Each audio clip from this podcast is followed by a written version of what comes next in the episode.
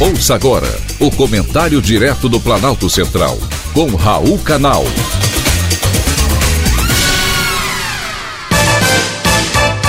Queridos ouvintes e atentos escutantes, nosso assunto de hoje é cloroquina. Os remédios cloroquina e hidroxicloroquina, usados para tratar doenças como lúpus, artrite reumatoide, doenças fotossensíveis e malária, foram amplamente propagados como tratamento da Covid-19. Inclusive, o Ministério da Saúde associou a queda da letalidade da Covid ao uso da cloroquina, mesmo sem eficácia comprovada. Agora, a Agência de Medicamentos da União Europeia, EMA, alertou que o uso da cloroquina ou hidroxicloroquina está associado ao risco de distúrbios psiquiátricos e comportamentos suicidas. A declaração foi divulgada por meio de um comunicado da EMA em novembro, após uma revisão de todos os dados disponíveis sobre os remédios. Os medicamentos chegaram a ser uma esperança contra a Covid-19, mas estudos científicos descartaram sua eficácia no combate à doença.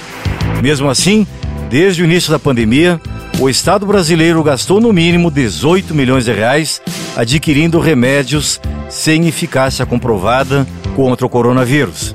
Levantamento do jornal O Globo mostra que oito estados, 18 prefeituras e a União gastaram dinheiro comprando cloroquina durante a pandemia.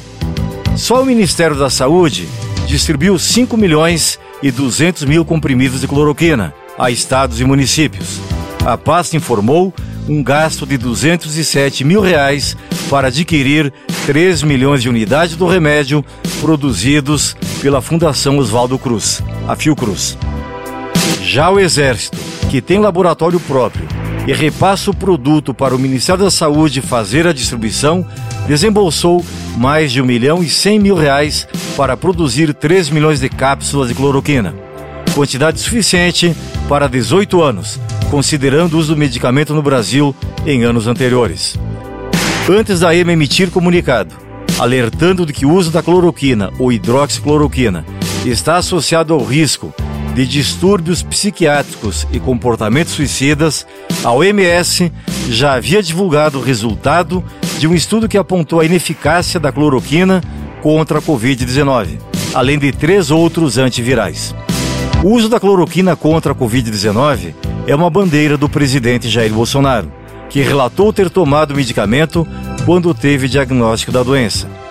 Não é uma questão que os medicamentos não tenham eficácia comprovada é que os estudos comprovam que eles não têm eficácia alguma. Já passamos da fase da dúvida. Enquanto o governo priorizava a cloroquina, ignorou a falta de medicamentos para a sedação usados em UTIs para tratar de pacientes graves da Covid-19.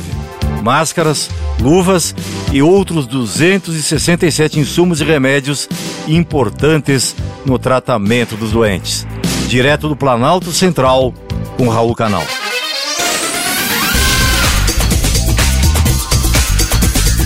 Acabamos de apresentar o Comentário Direto do Planalto Central, com Raul Canal.